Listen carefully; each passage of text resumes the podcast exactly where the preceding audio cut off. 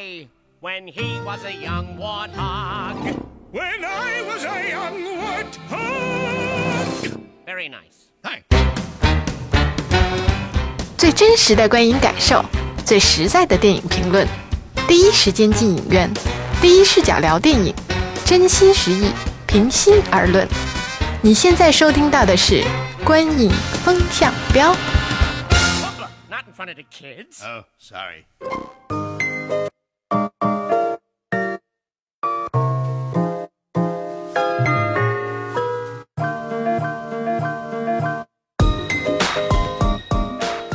位听众，大家好，欢迎收听《观影风向标》，我是石阳，我是不米，我是玄木，挺累的啊。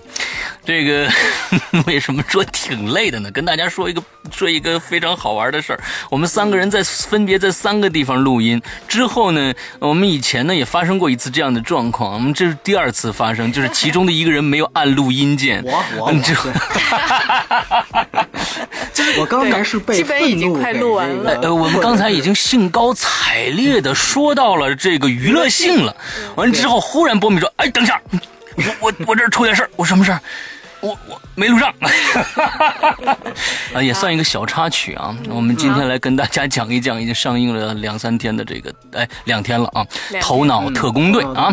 首先呢，由波米来讲一下这个影片的相关资讯。你确定录上了是吧？确定录上了，对对对对对，来吧。刚才可能是悠悠占据了我的。哎，对对对对对对，来。这个《头脑特工队》就像刚才我们调侃的说的一样，它其实是根据五个情绪这样的一个创意来改编的一个电影。它的出品方是大家非常熟悉的，也是好莱坞第一曾经的第一这个动画工作室皮克斯的今年的第一部作品。那么它年底还有一部《恐龙》，嗯啊，那当然了，皮克斯它是下辖于迪士尼的。迪士尼之前在中国今年上映的还有一部这个大白头呃这个呃叫超能特工队是吧？哎，也是特工队，呃也是特工队，对，待会儿的师阳负责再次吐槽一下他的哎好片名啊，哎，然后呢，他的导演呢是来自于《飞屋环游记》和《怪物电力公司》的导演，嗯，比特道格特啊，然后另外一个联合导演是德尔卡门，他们两个也是编剧团队之一。但是我们都知道，皮克斯它其实就是一个团队作业，每一次找出这样一个统筹的人，署名一下导演，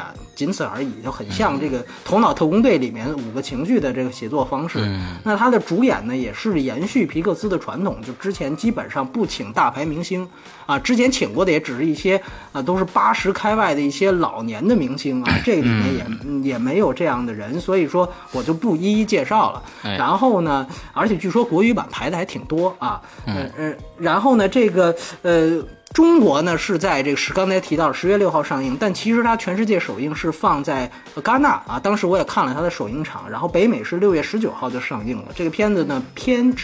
就是这个全长是九十四分钟，然后应该是只有在大陆只有三 D 和三 D IMAX 版本，嗯，但是 IMAX 没有特供画幅，对吧？对然后呢，呃，很有意思的就是关于它的这个译名儿，呃，大陆呢是比较没劲，但是呢，香港译名叫叫玩转脑朋友，台湾更有意思，台湾的艺名叫脑筋急转弯儿啊，我觉得多多少少是一个比较有趣的点，对，对大概情况就是这样啊。哎，好，我们又听了一遍。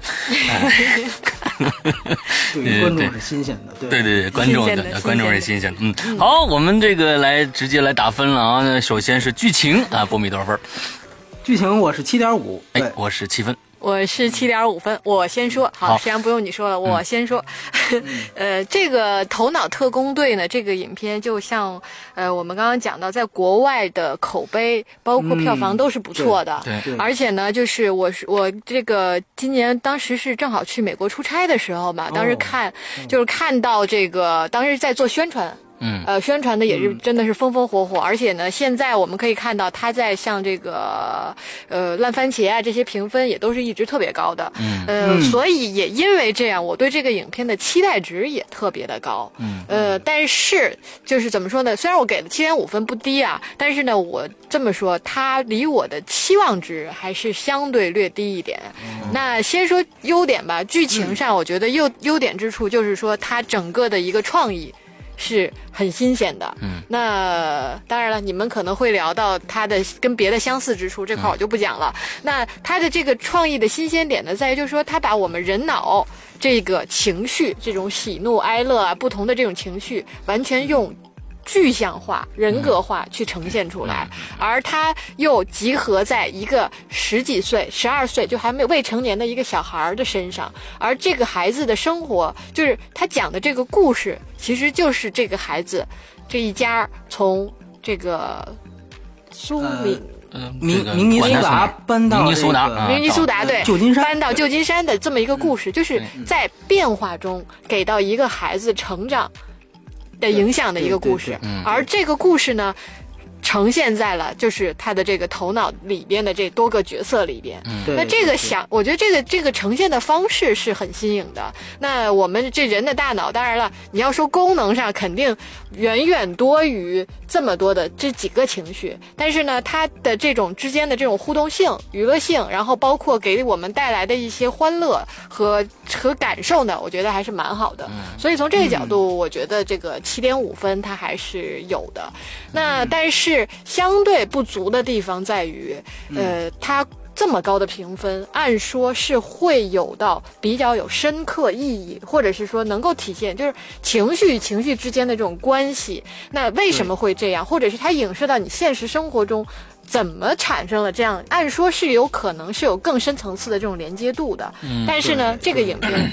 基本上没有提到，或者提到的很少。嗯。那它整体的这种呈现方式和故事的讲述方式也是偏儿童化的，就是偏这种家庭儿童去去去观看的，不是一个我原以为的全年龄段的观看的嗯，更加有深刻的含义的电影啊。对对对，就它能带，因为其实最难做的影片类型，其实动画片算其中一个了。嗯没错，动对动画片，其实它要呈现出来的，虽然它有很多的创作空间，但是它也也受到很多的局限性，因为你要重新创作，完全是新的东西，那是考验的是你的一个想象力和你对现实的观察的一个反射和呈现。嗯那这个影片呢，它我觉得从想象力上它做到了，但是从现实的这种成长影射等等更深度的方面，离好很很不错的动画片还是有差距的。OK，嗯，这是我的想法了。好，我跟我们录第一遍的时候，首先要吐槽这个电影名字啊，《头脑特工队》但我们能不能叫不叫特工队或者总动员之类的啊？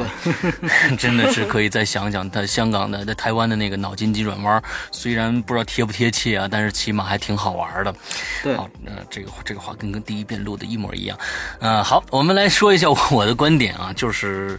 呃，刚才玄木说的这些，我觉得我要说的好的是，就是说他的想象力。呃，我觉得是非凡的，呃，这个这一点是对我来说是非凡的，就是说，他可以把一个这个，呃，在一个人大脑里边，它可以规划成各种各样的区域。这个在我我觉得其实是我我的感觉就是，呃，他把他人的大脑同化了之后呢，有一部在。下个月，呃，这这个月十六号，十月十六号要上映的一个《小王子》啊，这部电影有一句话说的就是，大人们每个人每个人，呃，都曾经都曾经是孩子，但是他往往大人会忘了他曾经是孩子这个这个过程。原话是这样子的，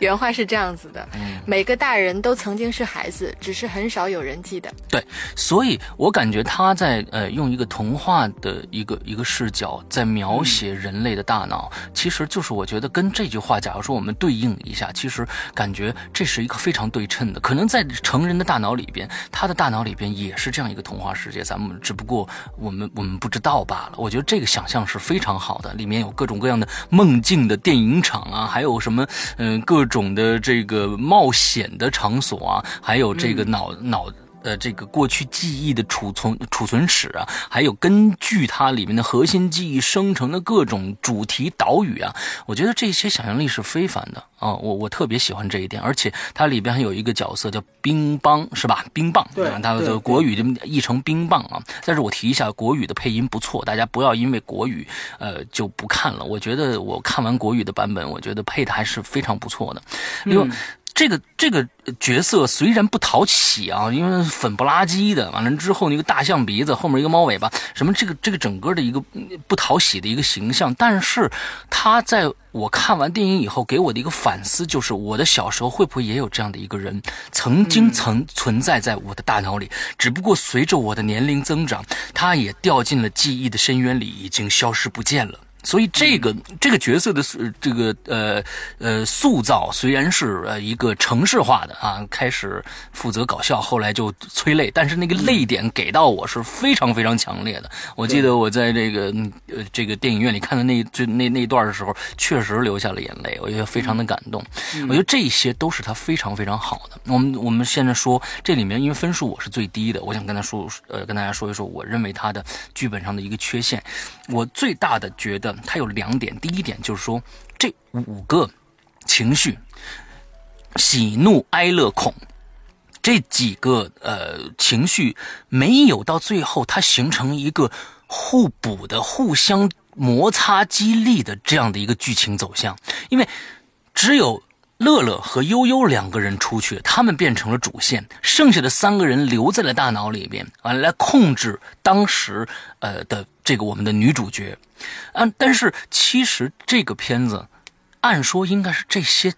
就因为叫头脑特工队嘛，你这两个人单飞了以后，这就不叫特工队了，也没有什么团队合作哎，团队合作没有了，对吧？哎，对，所以按说这个片子应该是打的是这张牌。我觉得，呃，从最开始他们进入到父亲的呃脑海里和母亲的脑海里这样子，我总觉得他们是一个协同作战的这样一个关系。但是那三种情绪基本上变成打酱油的了。嗯，而且我们在这儿，呃，我就先提一下。待会我们会说到的另外一部就是这个电影，就是香港杜琪峰导演拍的这个呃《神探》。对，其实《神探》大家要看过的话，其实它里边的那个概念是一模一样的，就是一个人他有分成了七种完全不同的呃人格跟随着一个人。但是这里边有一个最大的问题，就是呃这个片子虽然跟《头脑特工队》《头脑特工队》特别跟这个呃这个呃。呃，神探这个概念特别像，但是里面有一点，我们在《头脑特工队》到最后，仿佛他已经迷失掉是什么？就是说，在神探里面，这七个人格是完全控制这个人的，一直控制他，所有的思维、言行举止全部是在控制他的。而在《头脑特工队》里面，发现最后好像这五种性格跟人已经开始。剥离了，因为最后情绪是控制不了这个人了。那么是什么在控制这个人呢？刚才就就就可能我们要打一个问号，就是这个地方可能是一个，我觉得是一个非常大的一个剥离，在这个剧剧本创作的层面上来说，还有一个就是我们在最后结局的时候，那个灯泡怎么会让悠悠给拔下来呢？对，哎，这一点是完全我是不理解的，就是说它里面欠缺了一个解释，而这个解释其实很好就能补充进去，任用任何一个理由都可以非常生动的把这个东西，把这个情节给补充上去。为什么在剧本层面没有把这一点是，就是他非常生硬的过去啊？你，呃，乐乐跟他说哦。其实这该靠你了，那你过他过去，叭一弄，完这门灯泡就下来了。这一点是我觉得他在做剧本层面上是一个很大的一个缺失，所以我觉得，嗯，我给七分，哎，我给七分，对，好，对对对，也就是其实我觉得确确实实，呃，刚才其实两位提到的很重要一点，就是其实他的这个故事其实是比较简单的，嗯，而且我记得就是这个刚才我们提到这个比特道格特嘛，他。之前是《飞屋环游记》的导演拿到的奥斯卡，你也可以想到《飞屋环游记》它其实是关于一个搬家的故事，嗯，对吧？你仔细看看，哎，《头脑特工队》讲的什么？哎，讲的还是搬家的故事，对吧？就是它其实都是都是关于搬家，然后这个可能更多是一个咱们说的所谓的情绪活动、心理活动。嗯，关于这个，刚才其实施阳提到的神探就很对的一点是什么？就是说，起码就我们看到这个，他把情绪给拟人化。啊，分五种不同或者分几种不同的东西拟人化表达出来，这样的一个概念，其实早就有了。嗯，只是以前可能我们叫这个人格，这里边可能他把它就变成了情绪。就是之前就像我们说的，就是它在真人化，你可以比如说像《致命 ID》或者是《神探》，我我们可以把它叫精分电影嘛，对吧哎，就基本上可以说，呃，你当然你可以说情绪跟人格不是一类东西，但是你要注意到，就是《头脑特工队》它讲述的是一个十二岁的小女孩儿。那么在这样的一个年龄层的这样的一个人，他的独立人格还没有形成，嗯所以说，在这里边，他的情绪五种情绪也是基本上轮番主控大脑，主控他的行为。这个基本上没有分出来这个电影和之前那些精分电影、真人电影的区别来是什么？尤其和神探为什么说更接近一些？就是神探跟他都是一个共同操盘的一个一个设置，就是说这这神探是七个人格嘛，就是说都是一起去操纵这个这个人本身。那这个是五五个情绪也是共同在一个控制台，可能只是谁主控而已，对吧？这个会有轮换，所以这个创意本身它不是。说首创的，但是说你说这跟超新有没有关系？我觉得也不能这么说，对吧？它不是港囧那种东西啊，就这个只是说是一个我们说有一个形似，但是呢，我们说它核心观念确实是，呃，你你不能说看见这个东西，因为它当时刚刚曝光大纲的时候，我就说，哎，这其实这东西其实特别有意思，就甚至我们之前呃我我第一遍是在戛纳看的嘛，然后我我出来甚至说这片子，呃，甚至像原来马季在春晚有个相声叫这个五官争功啊，说甚甚至有点对，有点那个意思，就是说冯巩他们哥几个一块儿，就是就是他甚至有点那个感觉，当然这是开玩笑了，就是说，所以以就是总能让你。因为它是一个关于脑洞的片子，所以它总能让你开出很多脑洞，觉得哎，或许它跟这些东西去像。但是我还是分数不太低的一个原因，我觉得，呃，无论它的创意来源在哪儿，我觉得它很清晰地描绘了，通过这样的一个故事，它描绘了一个人或者说是一个孩子，他逐渐成熟和成长的过程。那么这个成熟跟成长很重要的一个点，就在于他开始到最后这个结尾的时候，已经开始形成自己的独立人格了。嗯，那么他已经不再是像原来一样这个喜形于色了，这个这个这个，我觉得或者是喜怒无常了。我们知道，像原来他的情绪的球出出来的颜色都是单色的，那单色的很可能就是我这这一会儿忽然是是高兴的，下一会儿忽然就哭了。那我们说这是一个小孩儿的表现，幼稚的表现。那随着这个人的成长，后来我们看到，哎，这球开始出现了双色球，哎，怎么这么像这这个这个彩票是吧？哎，出现了双色球，对吧？双色球玩法，哎，那么这个呢，它就升级了，对吧？它就这个玩法就升级了，这个人呢就逐渐就成熟了。所以我觉得这个东西是非常重要的一个，就是我能看到的哦，你要表达的主线是什么？就这个人他实际上。而他这个过程是什么？就是情绪逐渐，他开始学会情绪控制和情绪管理了。这也是一个人很重要的一个成熟和成长的一个标志。那当然，这里面是我们看到的是靠这个情绪的这个自我控制。那么这里面他还有一个比较不错的地方，就是说他其实说了这个这个关于负能量，就是负面情绪，你要如何看待它这件事儿？我觉得这个是其实挺重要的一件事儿。就是你包括开始这个乐乐，他是主控这个这个人大脑的，但是他其实之前一直对悠悠的态度是。等于是让他画一个圈儿，让他站在圈儿里，这其实是一个压抑，对压抑自己悲伤情绪的表现。那么这个情，这个表达可能是稍微不成熟的做法。那么经历这样一场冒险，他最后懂得怎么样去疏导和这个这个这个去面对这样的一个负面情绪。然后他也会说，哦，有时候你适当的在外人面前示弱，这本身。可能真的就是对你来说，还是一种不失为一种帮助，对吧？啊，父母会知道，哦，原来这个时候你是失落的，你是悲伤的，那么这个时候我们来给你温暖，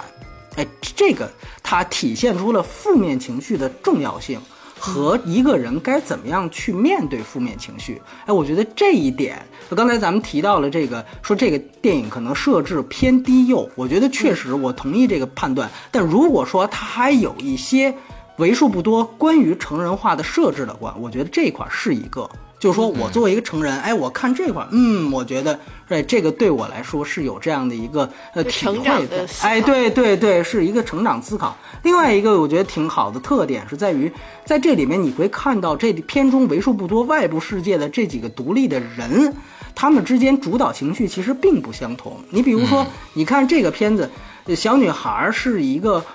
由乐乐来操盘来当老大的这样的一个情况，一个布局。那你可以把它就理解为，他是一个相对比较乐观向上、积极的一个。一个人，对吧？这是他的性格。那当时为数不多的进入这个他父亲脑洞，你可以看到，好像是这个怒，对吧？哎，他来这个，好像是他是这个他父亲脑脑子里面的这个主控情绪。那可能那那个他父亲的角色，可能就是一个。相对来说，愤怒情绪占主导的一个人，而且尤其是他在这个呃片子外，就是这个脑脑子外面的这个表现，也都是，比如打电话都是比较呃烦躁啊，比较焦急啊，也确实符。哎，其实我感觉啊，有可能是这样子的，就是说他在一个，我觉得他这个就是因为他最后讲述的就是说，所有的情绪最后会。掺杂在一起，协同作战。但是呢，每一个时期都会有一个主导的一个情绪。你像当时进了他妈和他爸的两脑子都看了，他爸爸是怒的，而他妈妈是忧的。是忧为主的，所以我觉得跟他们当时这个处境是非常像的。他爸爸非常烦躁，之后他爸爸呢，呃，他妈妈呢，是因为担心他爸爸和家人和孩子，所以就变成忧为为为为主主导了。所以可能这个随着不同时期会会有更换。我我倒是注意一个细节，就是说关于他们两个当时在餐桌上那场争论啊，嗯，就之前在他父亲脑洞里面的那个情节，一直是其他情绪管那个。管那个那个愤怒叫老大，因为呢，你看他父亲的那个脑脑洞里面，他是一个相对军事化的一个模对对对对对对对。你可以看到他那个等级，对对，等级非常森严。那他他那个愤怒的那个一直都是一个长官的一个形象。哎，对这个，我觉得可能你一方面是你说的这个事儿，因为毕竟就他这个故事在外部的时间就这么几天，除了开始了蒙太奇。而这几天恰巧都是他父亲啊，这个气儿不顺的时候，对吧？对，所以你也不好判断是他永久的性格。但是从那个细节来看，我觉得，我觉得我还是可能会坚持一下，可能他可能就是要表达一个，这就是这种情绪的人。尤其你结合到后面那几个彩蛋，你比如说那像猫里边就是那种样子，对吧？狗它就是那种样，所以我觉得他可能还是有一个通过情绪究竟是哪个情绪主导来表现。每一个人不同性格的这样的一个小亮点吧。OK，对我还是觉得有这么样一个。当当然，这个可能如果观众有自己的不同看法，也也可以互动一下，我觉得都没问题。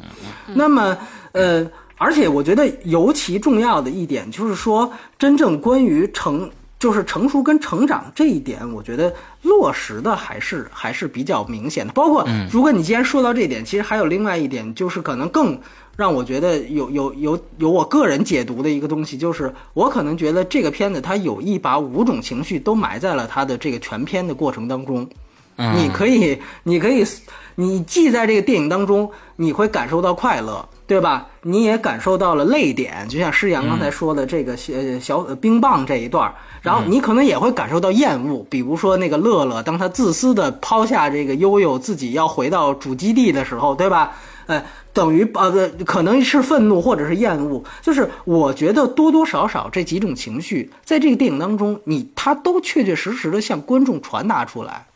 这个我觉得也比那些只是单纯去传达某一种，比如说我这片子就是让大家搞笑或者是催泪，比那种片子可能还是确实是有亮点一些。但我我我宁可把它想成这可能是主创自己设计好的东西。嗯，我觉得如果是这样的话，它也不失为一个一个一个亮点。对对对，嗯。所以当然，我觉得它也并非没有缺点嘛。我就是还是刚才咱们提到的关于这个这个审呃，就是娱乐性上的东西，我可能会觉得更多一些，或者是刚待会儿我们提到的这个人设上面的特效方面的。对，好，对，嗯，好，我们接着来说一下特效啊，就是我们平时的表演啊，特效波米多少分？我是六分，对，我也六分，呃，我六点五分。呃，其实六点五分对于这个影片来讲啊，就是怎么说呢？它在这方面，因为这个动画片按说啊有机会更加发光发亮的，因为本身创意已经够不，创意已经不错了。其实，在人物设计上是有机会做得更好的，但是这个片子说实话做的相对。就是平平的感觉。嗯，那这、这个影片你要真的是回想比起来，咱们年初聊的那个大白，嗯，就真的是差不是一个档次的。嗯，因为他从人设的这个感觉上，你像我最近在这个路边能看到这个影片的这个海报。海报啊，对，当你看海报的时候，其实尤其是动画片，其实是很容易跳出来的。嗯，它比其他的影片，因为其他的影片，尤其都是真人演的，更多的都是人嘛，都是一些演员的大头，就这种感觉。动画片按说是更容易一下抓住你眼球的，但是这个片子就会，你会觉得这几个形象没有一个真的特别抓你。从形象也比较低幼的感觉。啊对对对，，就比较比较不是那么让你一下就能记得住。嗯，呃，印象深刻。要从这里边非要选一个，我更喜欢悠悠一点，就是他那种那种悠悠的感觉。哦，好难过，不好意思，就那种感觉还是有点儿这个有吸引力的。但是它也仅是因为你在看电影时候它动态的那种吸引力，嗯真正有吸引力的这种形象，它其实是在没动起来的时候，它就能抓你。嗯但这里边没有一个角色有这个能力去一下抓住你，我觉得这个是比较可惜的地方。嗯因为如果他把这五个情绪做成了比较有张力的，然后或者是能很很吸引人的这种形象设计的话，它会有更多的延展，包括以及延伸。衍生品啊，这种空间，你像这个影片，我觉得这个衍生品的空间就应该不会太大，嗯。不会有太多的空间，嗯。这个应该是比较有限的。呃，那说完这块儿之后的话，还有一个就是我我相信你们都特别有感受的，就是这个三 D，嗯，对，真的是就跟没有是一样的。对。因为我在这个片子里边有挺长一段时间，我就直接把眼镜摘掉了，啊。一点儿都不受影响的。就是完全不受，就是没有任何观感的影响，只是嗯你要说唯一区别就是，当你在看他那些记忆球的时候，你戴着眼镜是实的，摘了眼镜是虚的，虚的但是整体人物上没有任何，或者是说景深上没有没有这个这个 3D 立体效的感觉嗯，没有嗯完全没有，就没有必要去做这个东西了。对所以从这种角度来讲，这个我就给个及格多一点点的这种分数吧。嗯嗯嗯，对 OK，呃，我给了六分啊、完全赞同这个玄牧的这个说的。呃，为什么给六分？可能更加严格一点。对于这样的一个大家都捧为神作的这样的一个作品啊，我们在这个视觉上其实并没有发现任何的奇观性，或者让我们给我们留从人设上给我们留下的一些深刻的印象，跟我们去年的《驯龙记二》呃，驯驯龙高手二，高手二，差不多那个满天都是龙，大的小的各种的这种奇观的感觉，我们跟那个比起来，或者跟我们大白的这个这个人设啊里边的飞飞来飞去的这样的感觉比起来，那么这个片子，那我们只能让我现在留在我的呃这个记忆当中的就是泡泡龙，啊，它那些球呢摆在消除是吧？哎，爱消天天爱消除啊什么之类的这样的一个感觉，觉得我觉得就是稍微的从 这从从制作上来说，真的是呃就是一个及格的分数。对，好，波米，对，就是对，确实是我只是说，没错，我想补充的就是说，确实你在这个整个大脑内部的这个就所谓这两个情绪，悠悠跟乐乐冒险的这个场所里面，你其实是呃，你看不到更多的这个构建逻辑。嗯，就是我觉得这个可能是一个你不能往深了想的一个地方。关于你们说的人设，我也特别同意，因为这里面的绝对主角是其实是乐乐。嗯嗯，就是你会发现乐乐这个形象刚走出来，我就觉得，哟，这不是就你是怎么想的？这形象就是对，非常普通，非常的普通。就是说，呃呃，你可以明白他这五种情绪是按五种颜色走的。对吧？一般我们说，比如蓝色就是偏忧郁的，那么它给设计成悠悠啊；红色就是偏这个就是火火热的，对吧？它偏呃设计成怒，这我觉得都可以理解。但是问题是，你在颜色分好之后，就是呃你可能说黄色代表太阳，它是一种积极向上，但是你这个人设设计出来这个人是不是讨喜，我觉得这是另外一回事儿。那从我们现在看看到的，这好像并不是这样。包括那个冰棒，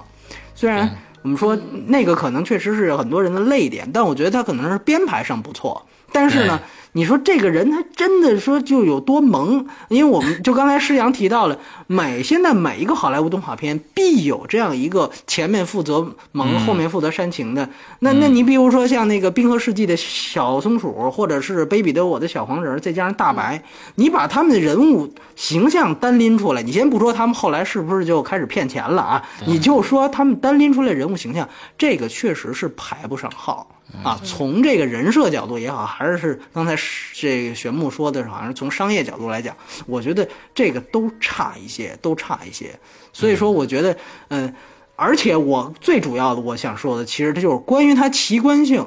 这个电影确实是基本上没有奇观性的一个电影，它中间可能有一点奇观性，就是小丑那段逻辑世界那段，对吧？对，算是有这么一个哎二维啊三维这么一个变换。它最后的一场最关键的这么一场，这个这个这个结结尾的这么一场，就是这这场戏其实并没有多少男朋友啊就是一堆男朋友，对对对，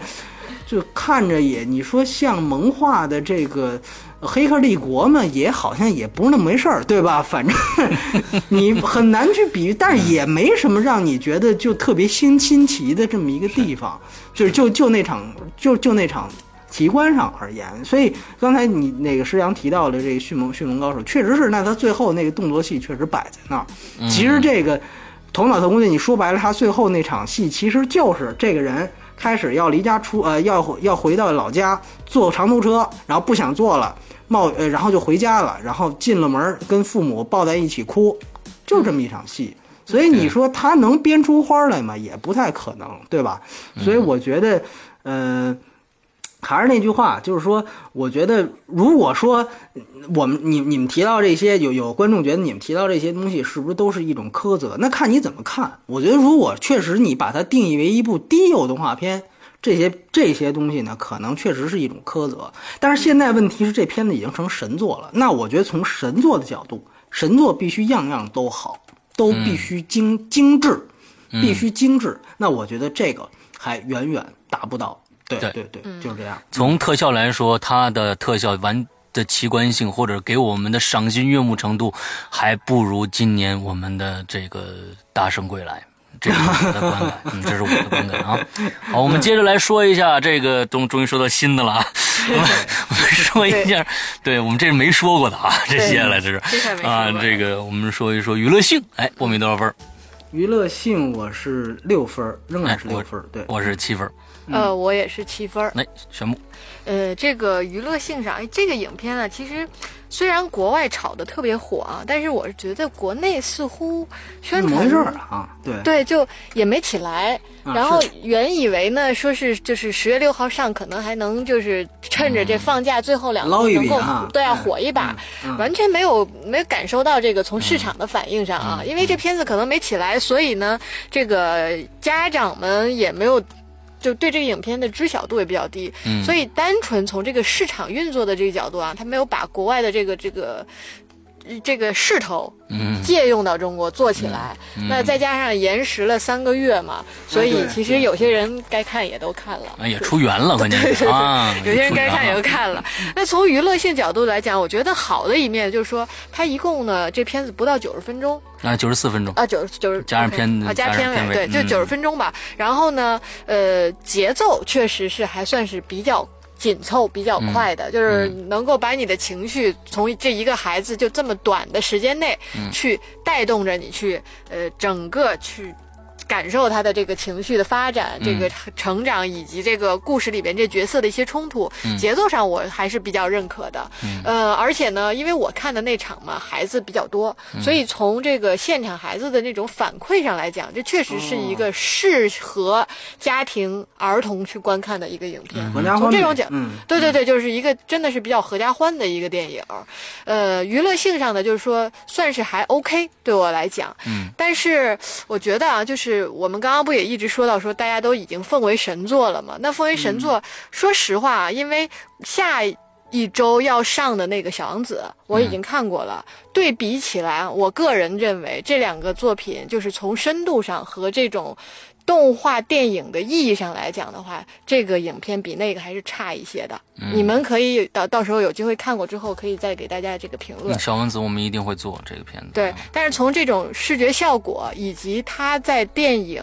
的一个就是这种意义的展现，当然小王子是基于现有的这个已经有这么多年的。这个童话改编的了啊，它是有自己的优势的。但是，呃，我认为从这种娱乐性上，或者是对你真正的这种怎么讲，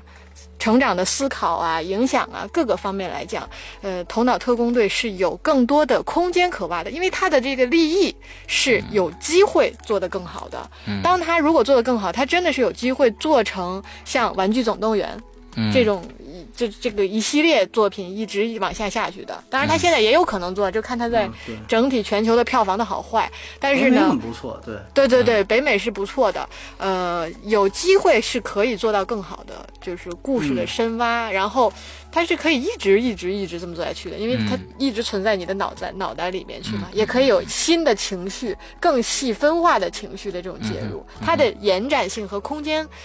四个就是它的可能性还是挺大的，嗯嗯，所以我就从娱乐性的角度，大概就给这样个分数。，OK，呃，其实这片子，呃，我也是觉得为什么票房这么低啊？因为感觉好像在听这个我们节目的呃很多的人都知道这个。听众都知道这个片子，也都很期待这个片子上映，之后也都去看了。但是好像可能还是圈里人关注电影的人比较知道这个电影。那可能大众呃大众来说没有宣传，就当于就等于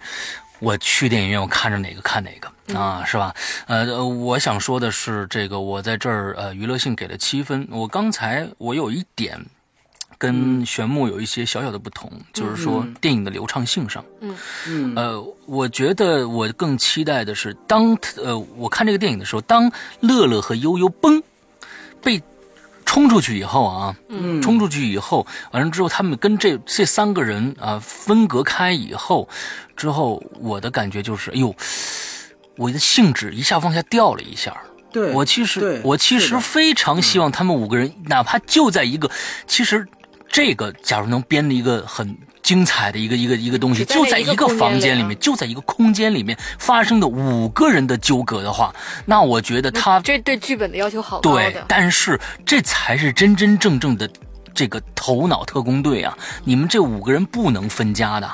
所以作战室里，对，所以这也是阻止他，就是说变成了两个地方同时进行各种各样的平行切换，这样子，我觉得对他的电影的流畅度是有阻碍的。没另外而且在他的主主视里边，就是人体大不是这个大脑里面这三个人，他们三个人对于整个的这个呃故事的推进，到最后你会发现，他们好像是我在控制这个人吗？因为外面的主角的表现有时候会让这三个人还要惊讶，所以这就是他跟呃这个神探最大的一个问题，因为神探是那七个人控制一个人绝对的控制，而这五个人好像是冥冥之中有个还要高过他们的人格的这个自主人格在控制这个这个女主角，这个女的主体这小孩儿。啊对所以在这上面是有个非常大的矛盾的啊。那也就是说，在这个矛盾之下，让这两个平行空间的这种冲突。不是对等的，当然可能一定要有一个主一个次，但是你让这五种情绪分了家以后，对这个剧情、对娱乐性上来、对感观感上来说，其实是有障碍的。所以呢，呃，我我我我给了七分吧，剩下的其实呃虽然是这样，但是呢，呃还好，它有一些。惊险的，比如说要那那个车掉下去啦，或者他们又去什么的这种搞笑的桥段，还有一些想象力的东西，能填补这些这些这些东西以外，我觉得可能剩下的就是这个剧情不是太贴合的太紧，对，所以给七分，娱乐性，嗯。o k 过敏，对，就是说，我觉得这个片子我娱乐性只给六分，确实它对我来说，呃，对于好莱坞，尤其皮克斯来说，其实这个分数就不是太高了，因为，嗯呃，我看了两遍，就是在戛纳那那那场的时候，中间其实关于小丑那一段儿，包括有薯条乐园那一段，我是睡着了。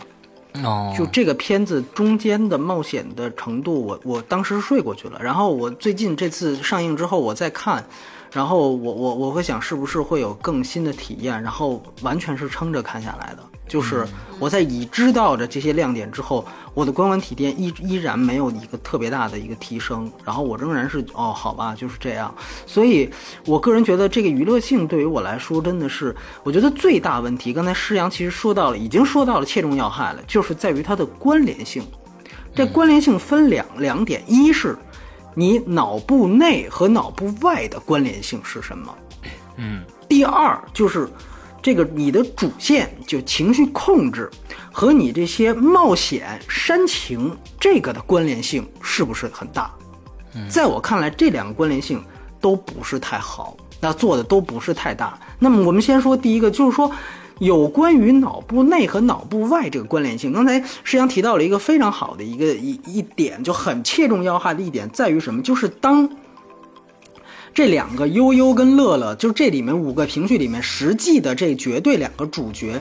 跳到了脑海当中去，已经离开了这个控制台之后，他们的这一条线和真正的这个主角的这个在外面的表表达就已经没有关系了。嗯这个，而但是你又不得不为了推进剧情，又必须得有一个就平行蒙太奇，又得不断的跳进跳出。但是这个跳进跳出就没有太多关联性，就里边比如说我在脑海里怎么打啊，碰见碰见碰见冰棒或者怎么着，这跟外边根本没关系。嗯所以这两个东西完全没关系。之后你进行下去的时候，一个是大家会有自然的一个跳转，二来一个这个互动性就没有了。而他想反映的那个时候，另外三种情绪所在的那个操纵台是真正能够跟主角体就是体现关系的东西，他又只是想体现没了这两种主控情绪，他们仨玩不转。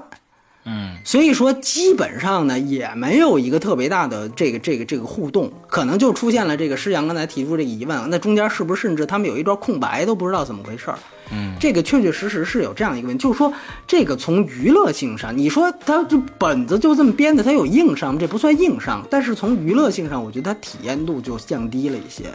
这个是一点。二来就是说中间这些冒险啊。就比如说设计这个乐园那个乐园这些东西，对我来说稍显幼稚，啊，嗯稍显，而且有点无无聊。在在我我说白了，就说的不好听一些，这几个乐园的逻辑关系上啊，对，我一个是就你，就是你为了比如说是是是上火车，然后就编排一个，就这不需要发生在脑海里，你知道吧？我搬到一迪士尼另外一故事里边，我也可以因为一上火车，然后我就穿过这样一乐园那样一主题，就它跟你这个情绪五个情绪的这个核心创意已经脱离开来了。哦，我估计是不是要迪士尼要在某一个城市要开一个跟这哎，个头脑特工队开乐园，对，开乐其实啊，园，对对对，就是我们最后看到电影，影其实电影就是一大广告。哎，对对对，然后呢，就是为了让你去到实物，要么去买东西，要么去逛乐园的。对对对，就要不然呢是这个，比如说有一个云阵，对吧？哎嗯，是要不然是你说这云阵它代表你头脑里的哪部分呢？就你你头脑里是被人塞块棉花了，所以有云阵啊，还是怎么着？你反正反正这些就是生往里加有马阵啊，哎有马但是但是没有云阵。对对对，好冷哎，所以这一个儿童片儿好吗？所以这些东西，我个人觉得，就是说，你能特别明显的一点感到，他可能就是觉得小孩儿可能关于情绪控制这些东西、情绪管理，他可能不太明白。嗯，所以我需要给这个片子加一些这种奇呃冒险式的东西。但是这解读一下。哎哎嗯，搞个这种冒险元素，但这种冒险元素跟它的主线确实这个关联性是不大的。是的，所以这个我觉得是它一个很大的问题。那你比如说，我们说另外一个被奉为神作的，那就是《盗梦空间》。你看《盗梦空间》，它就是利用内部与外部、梦中和梦中梦与现实当中的这个联系在做戏，包括同一时间段，对这个联系特别紧密。对，这个就不一样，这个它跟外部联系的都是非常基础的条件反射式的。我这儿对摁一扭，那儿笑一下；我这儿摁一扭，那儿哭一下，非常基础的条件反射式。更重要的东西就没有了。好不容易出个灯泡，刚才施阳还说了，这还有 bug。对吧？你最后怎么着，他就能给拧下来。那那是那个，我记得是怒给装上去的。那怒对为什么就想不起来就给拧下来呢？对吧？你这东西，他都你细想，你都所以说，呃还是那句话，就是说，那你说《盗梦空间》跟这是不是一类？但是如果按神作来讲，你这起码这么大漏洞你不能出，而且回到关联性来讲，我觉得。就真的是，就包括那段冒险，就我记得当时他为了硬凑，就我们知道他这里面最大泪点是那个那个冰棒的死嘛，对吧？对对但是他首先他得先铺垫，那车怎么着就得先坠入那悬崖，对吧？你不不坠入悬崖，那这车最后他没法利用那车飞上去。他坠入悬崖那一段戏就特别的生硬，就那车怎么着忽然就被铲走了。就这开始还冰棒带他俩去，说我我为了怕人发现我藏在这儿怎么着，然后后面发生了一别的，忽然那车就被铲走，然后冰棒就死追也没追上，完了那车就掉下去了。就是整个这些呃这个剧剧情的这个连接显得特别糙，中间再插上一些外部，就是这小小女孩跟她家庭发生的事儿，这又跟我刚才说的，又跟脑海这里边悠悠跟乐乐的事儿又没有关系，所以就显得这个衔接特别的生硬。这个生硬感，其实我觉得是导致，而且另外一个问题是在于，就前二十分钟，它其实像《盗梦空间》一样，它在解释这个电影的规则。嗯啊，就是说我们这五种情绪各是什么特点，然后这几个球，这球的运作是怎么情况？就这前二十分钟这个，然后这个电影的特点又是说这台词特别密集，所以我觉得从前面的这个进入感来讲，也不是特别强。我记得你比如像飞屋，你前三分钟基本上就能让你哭出来。是的，对吧？就那就他也是一段蒙太奇。你看这个，所以为什么说一个导演拍出来的这段蒙太奇，从婴儿到十二岁，你看着你就觉得，因为它说明性太强了，就像这跟那港囧差不多嗯对，嗯跟港囧差不多，他在说教嘛，对吧？然后最后后边也就是几天之之间发生的事儿，对对吧几天之间发生冒险，所以就是这个体验感和感情的落实就不强，直到你像冰棒的死是直到一个小时之后它才出现。嗯那那个可能到最后，哎，我们说就是头脑，呃，就是飞屋是一大特点，是前面特别好，后面就有点有有点差差劲了，是吧？这片呢是前面拖，可能后边还不错。嗯，另外一个我想说的就是关于，就咱们都提到这个冰棒的死，据说这个是好像让所有人都哭晕在厕所的一个情节。呃怎么在厕所呢？对，这是一比喻嘛，对吧？哎，反正都来源于这个，呃，不说来源于哪儿，反正呢，就是说这个这个片子的主线呢，我觉得是这样。它如果主线讲的是一个独立人格的形成和情绪管理的话呢，你确实想冰棒这一部分的煽情，就有些跟这主线关联不太大了。嗯，就虽然它独立看出来真的是很精彩啊，我觉得那段我也情绪上有触动，但是我觉得你细想想，它跟情绪疏导这是两回事儿。嗯就是大家可能觉得，哎呦，这个这个这个冰棒它是其实，而且我觉得更重要的一点就是。其实你细想想，冰棒这个角色，大家为什么哭？就施洋他其实刚才提到的，他的童年记忆非常好，他其实就在讲，就我们的童年记忆和童年的玩伴，这玩伴无论是实物还是幻想出来的，他都已经到达一定年龄的时候，就已经结束了他的历史使命了。对，在这个时候，他自己忽然发现了这个哦，我的历史使命其实已经结束了的时候，他有了一个主动选择离开的这样的一个举动。那这个时候，对于我们这些成年来说，确实是有些悲凉。啊，这一点我觉得是打通观众的共鸣了。然而，我刚才说的这一套，大家想一想，其实他在《玩具总动员三》里面已经完全讲过一遍了。狗熊，对，《玩具总动员三》其实讲的就是这样的一个主题。嗯，没错，就是说，这群这这群玩具啊，开始还想，哎，主人，咱们怎么幻想起主人像以前一样对我们亲切？哎，大家想各种招，然后各种冒险，这故事情形。但到哎逐渐的争取争取过程当中，发现，哎呦，其实咱们别争了，为什么呢？这孩子已经长大了，他不需要咱们了。那咱们应该，咱们就就应该主动离开，这对他是最好的一点。最后有了一个非常牛逼的一个结局，对吧？把这些玩具就送给了其他人，然后看着这个主角慢慢的远去，哎，那个整个的情绪烘托是到达一个极点。嗯，那那那当时我看着也是也是泪如雨下，这是确实是这样。但是我想说。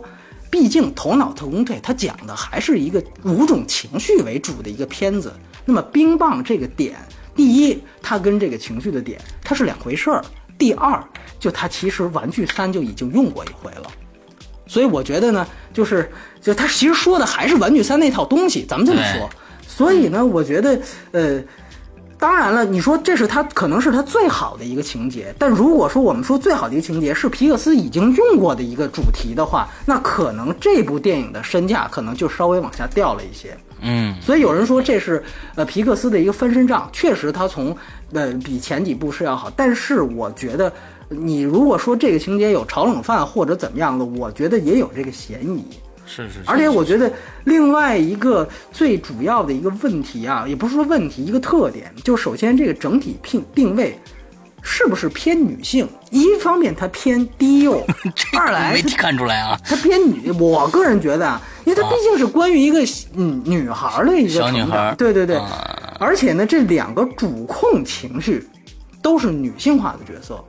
就你说里边是这个怕怕和这怒是男性的，但是咱们说了，他明显戏份是要少于这两个人的。对，所以说你包括那个假男朋友这些 get 到的点啊，我觉得就就可能女性观众可能更有点一些。但这个是我个人的一个一个一个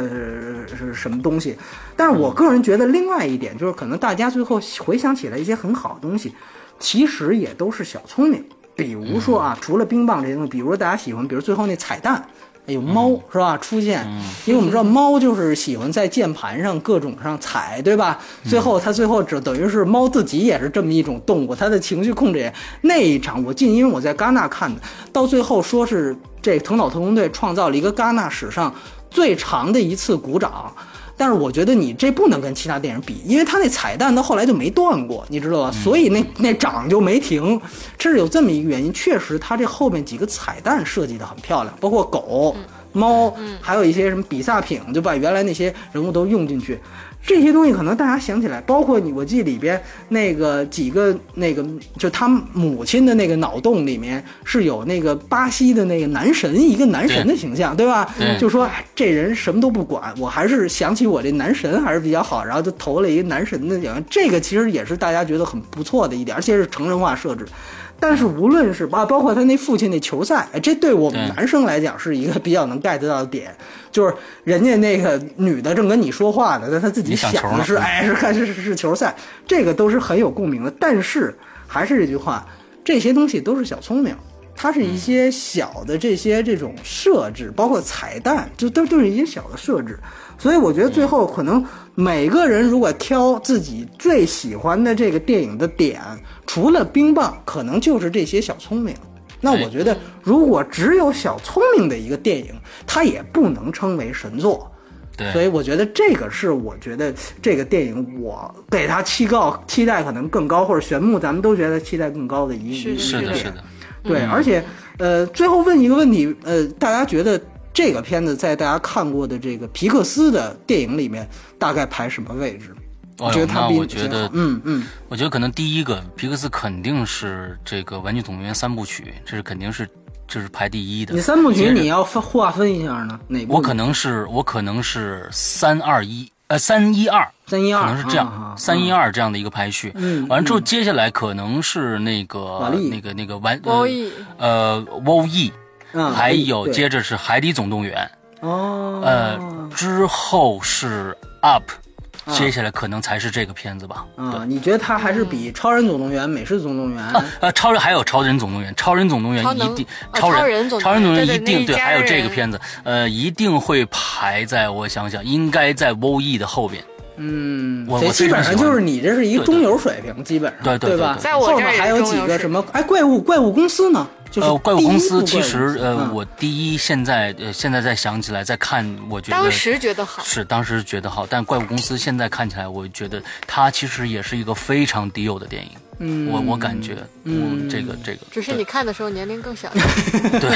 我那也大学多小啊！好家伙，我就看这个片子已经大学了，对，大学了。嗯嗯嗯。哎，玄牧怎么怎么看这个？呃，我在我看来，我我。更我觉得也是偏中等的一个片子。嗯，呃，嗯。说实话啊，那个《嗯玩具总动员》三二一二三，我不是特别 清晰的去哦能分出来顺序，分分出顺序来。但是呢，我个人我更喜欢 Wall E，、嗯，然后嗯 Up，、嗯。然后《玩具总动员》这几个在我看来是相对不不相上下的。嗯。嗯，其次呢，就是像刚刚提到的，像什么超超人人、总动员超人总动员、海底总动员。对，海底总动员就是这个 Finding Nemo，就嗯这些，这是一个就是在那些相对下一点点。这个片子就属于你可能好久看不到它一个好作品，哎，看着还不错的。对对对这么讲，我觉得是比较合理的，但是真不能算是什么神作，就跟之前那些它都不是一个量级的。对对对，就是是的。他主要赶上的命比较好，他是在怪兽大学之后出来的，对吧哎？他要是在比如玩具三之后出来，可能就就没这么好的一个声誉了，对吧？确实是，我觉得就是你就就我来说，确实我可能最喜欢的是瓦力，啊，嗯嗯，然后呢，可能对，然后可能才是比如说玩具三。或者玩具一、对玩具一可能是从工业角度，它是第一部全 CG 的动画，而且那个时候真的出来之后你之这个前没标准已经非常高了。对，那个时候还是好像是乔布斯时代，对吧？乔布斯时代对。皮克斯。哦，你第一部次出来的时候，你会发现，哇塞，这动画片还能这么拍，就是因为你记得在《玩具总动员一》出来之前，全世界最火的动画片是《狮子王》，狮子王，狮子王等于是全世界最后一部，几乎是最后一部全球最大卖的一个这个二维的这种，对吧？这这这这种动画片，然后你会觉得那个就是一个巅峰收尾，然后忽然一下，这个玩具总动员给你打开了另外一个三维世界，对对对，进入到虫洞里面，马上就升级的一种感觉。所以那个是工业产，但是我觉得从落实来讲，确确实实，因为呃好不容易赶一个皮克斯，我个人觉得确实。我觉得我们的排序，尤其我的排序，还真的就关于它成关系到它成人化的度。就瓦力，我觉得最牛逼的一点就是前三分之一几乎是百分之前百分之四十没有台词，对，就太牛逼了！我觉得这个东西真是设计的太棒了，就是而且它后面可能虽然冒险东西加强了，又弱一些，包括爱情的故事东西进来，但是你会发现后面它有一个很深的一个反思，就关于人类自己。当然，这里面也有对于《二零零一太空漫游》的致敬，对吧？就是他致敬、反思和他对于主流动画片的一个一个一个全新尝试，就是说我能不能尝试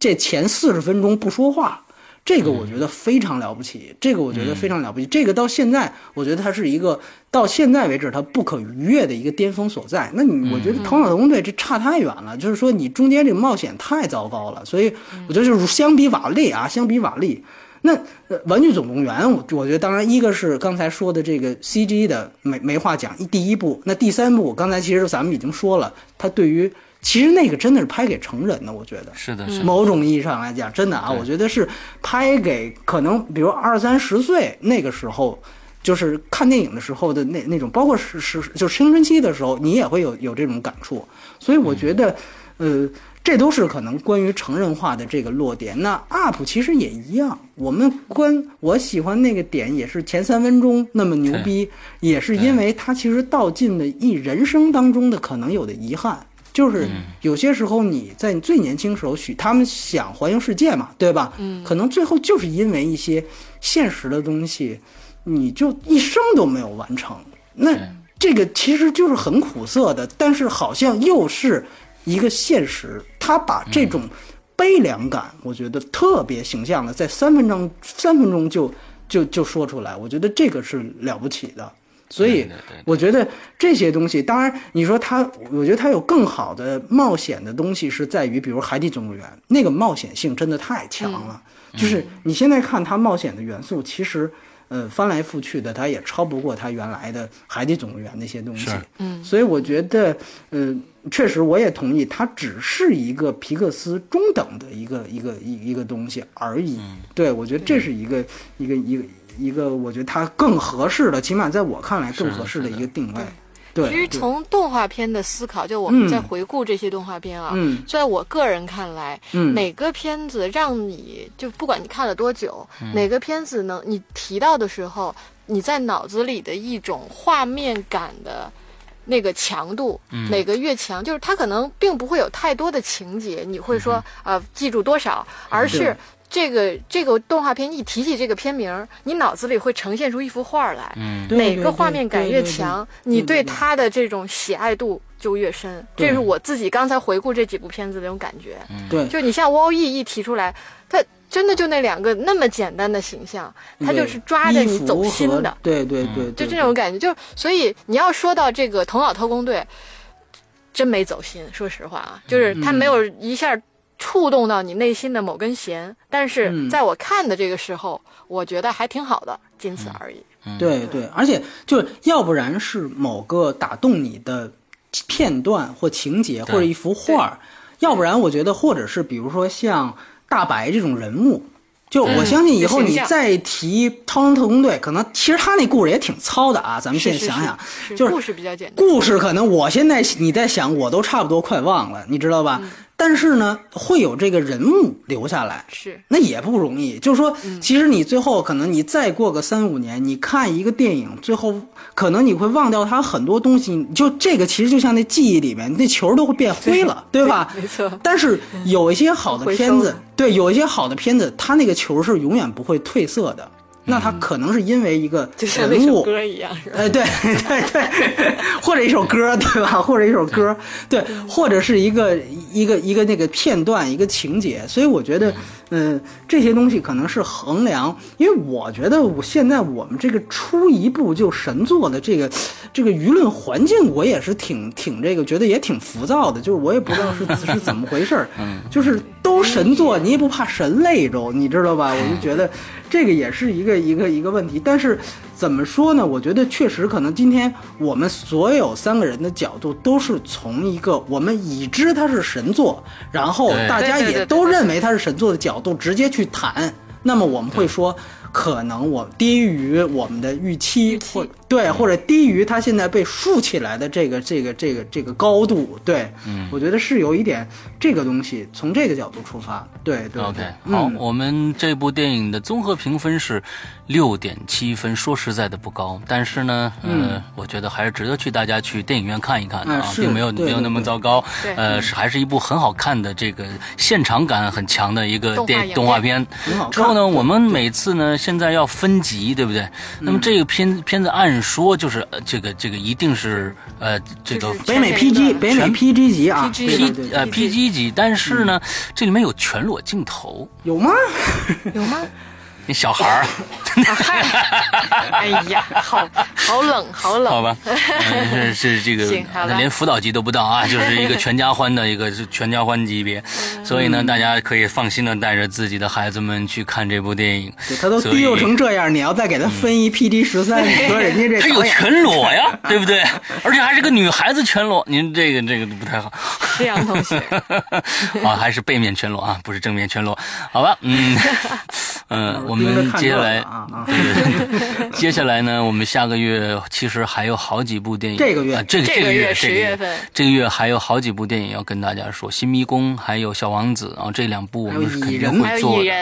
哎，蚁人，这三部我们肯定会做的，对对对对对对。我们先跟大家承诺这三部，但是这三部呢，基本上同天上映啊，基本上非常非常的近。那么可可能我们会有一个一个一个时间的排序问题，不可能一天上三个啊，所以大家可以耐心的等一下，但是。我可以，呃，我们三个可以负责任的跟大家说，这三部电影都不差。不用去听我们的影评，大家就可以去该看了啊，哎，看就。就就就是非常负责任跟大家说，虽然新迷宫是必然炮灰的，对，对，但是希望大家呃，这片子排场一定会少之又少少之又少啊。但是呢，一一一轮游，你要是不抓紧的话，比如说我们哎节目二十号出来，比如二十号已经这片你再找没了，对吧？没了 对对嗯对对，一定先去找。要要要顺序的话，一定先去看看新民工，因为这肯定是最少的，而且都是垃圾时间。大家那个垃圾时间有没有空啊？，对对对，对对对对，好好好，那我们今天节目到这儿结束，祝大家这一周快乐开心，好，拜拜。拜拜。拜拜。